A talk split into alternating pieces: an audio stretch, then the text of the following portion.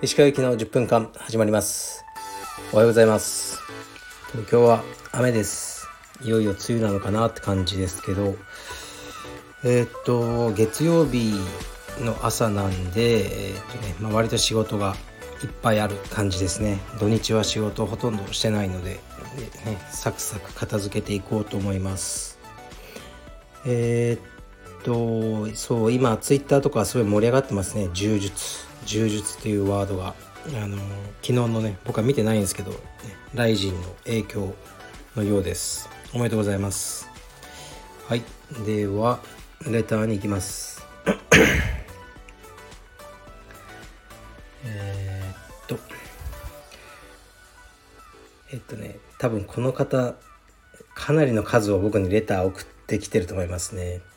なんでわかるかというとうん文章の書き方句読点の打ち方などでわかるんですけど、まあ、とりあえず読みますね。えー、カルペディエムのスタッフたちは試合に出て勝つことが試合だとあ仕事だと思いますがモチベーションが上がらないなどの理由で試合に出たくないと言ってきたらどうしますか？しばらく様子見でしょうか？あの試合に出ることだけが仕事じゃないですね。全然。むしろクラスをしっかりやること。これがマストですね。だから試合に出なくても別にいいですよ。まあでも本人のためには出た方がいいだろうなとは思ってますね。いずれ試合で出られなくなるしせっかくこの充実だけで生活できるという環境があって試合にはねあの集中できるはずなんですよね。それでいて試合しないっていうのはうーんまあどうかなと思いますね。だけど別に僕がそれであのなんか強制的に出すとかねそういうことはないですね。スタッフにはいつも言ってるのはあのここでも言ったことあると思うんですけど自分の居場所を作れってことなんですよね。自分がいないと困るっていう状況にその道場で、ね、なってないとじゃあやめていいよって言われかねないってことですね。もっといいやつが入ってきたら。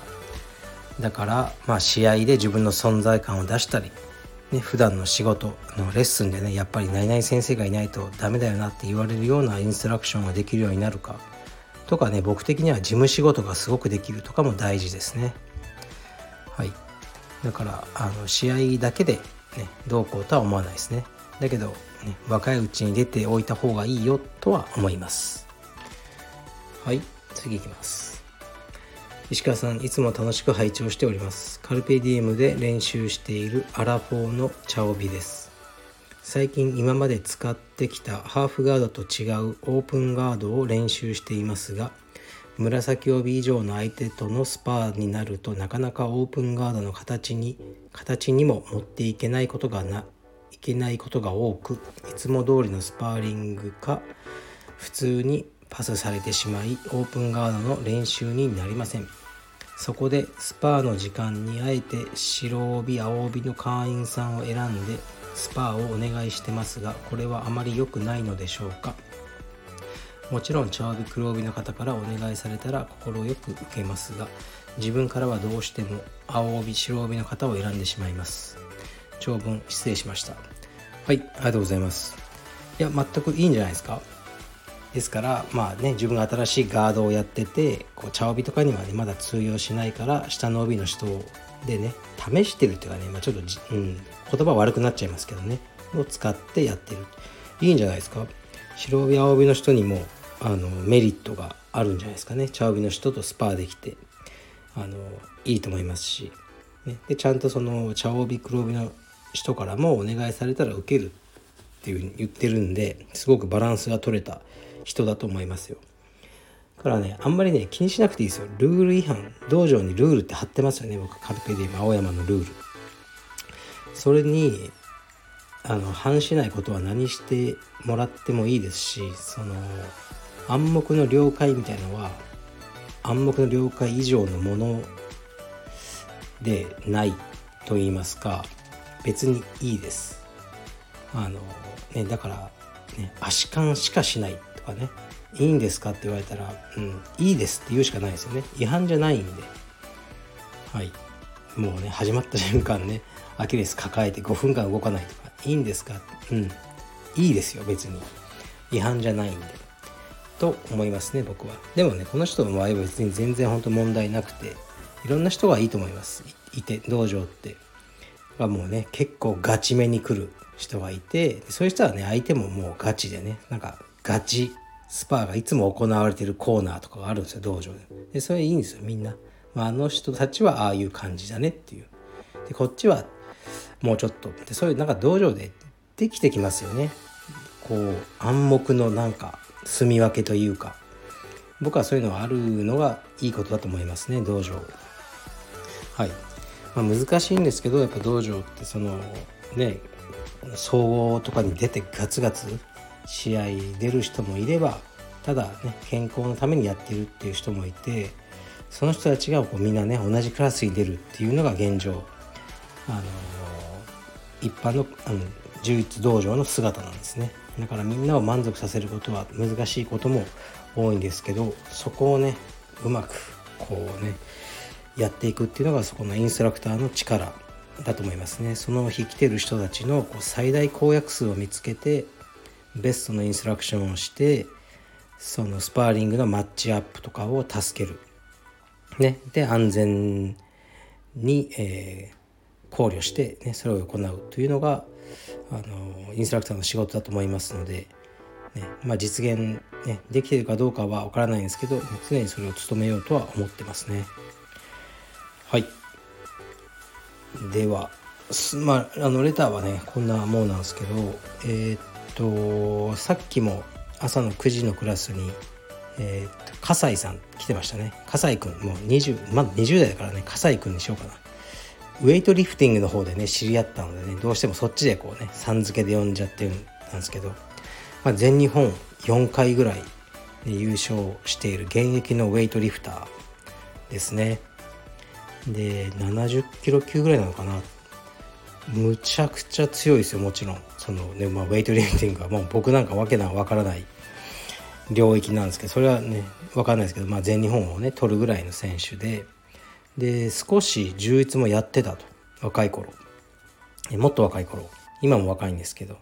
で今、まあ、オリンピックの選考が終わり、ね、一区切りついて、まあ、残念ながらオリンピックはねダメだったと。で、ね、ちょっと充実を今ねやるって言ってね週6ぐらいあのやるって言って今あのやってくれてますね。普通に入会して。で相当強いですね。やっぱ。多分普通の多分白帯の人はもううん勝てないんじゃないかなっていうぐらい、まあ、それは仕方ないことなんですよね。何かの競技でやっぱトップ選手っていうのはそういうもので。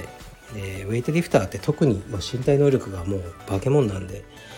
あのうんそれは仕方ないことだと思いますね。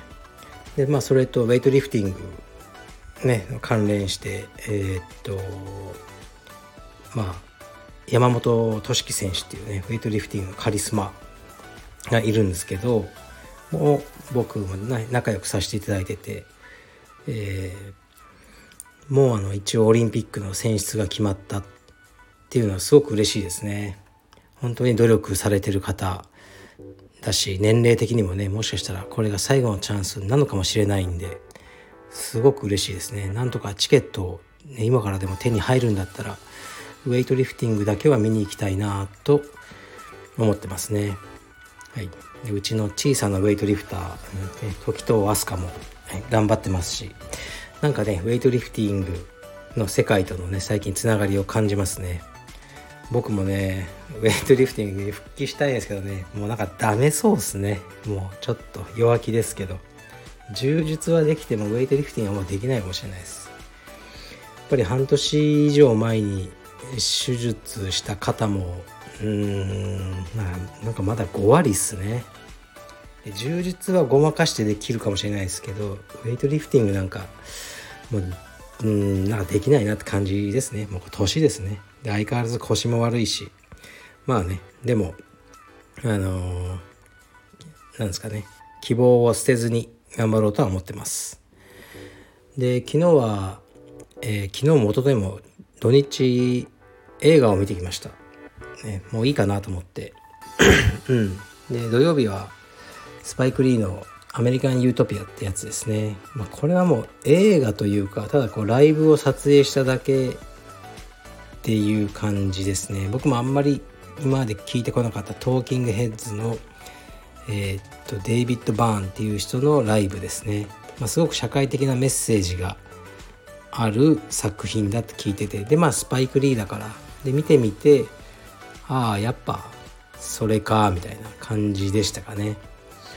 うんなんかすごく評価高いんですけど映画サイトとかで。僕全く面白くなかったですね。ほぼ寝てましたね。で昨日はえー、っとザ・えー、ジェントルメンっていう映画を見ましたね。ポスターがすごくダサくて心配だったんですけどなあの中身は良かったですねすごく。最近見た映画で一番面白かったですね。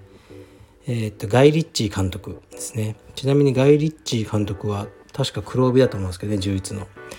の映画でえー、っとスナッチとかで撮ってる。まあいつもの感じですね。あのすごく難解なクライム映画っていう感じで今回もあの良かったですね。ヒュー・グラントとかもうすっかりねなんか腹が出たおっさんになってましたけど良かったしコリン・ファレルとかあのオールスターでしたね。すごく面白かったです僕的には。僕はいつもあんまり映画のこうプロットというか内容うんストーリーは破綻してなければいいんですよね。であとはこう本当ねファッションとかその街のうんその街を何て言うんですかね風景を楽しんだり結構そういう見方を映画はしてるんですけどすごくスタイリッシュであの見てて面白い映画でした。はいでは今日も皆さん頑張っていきましょう月曜日から。失礼します。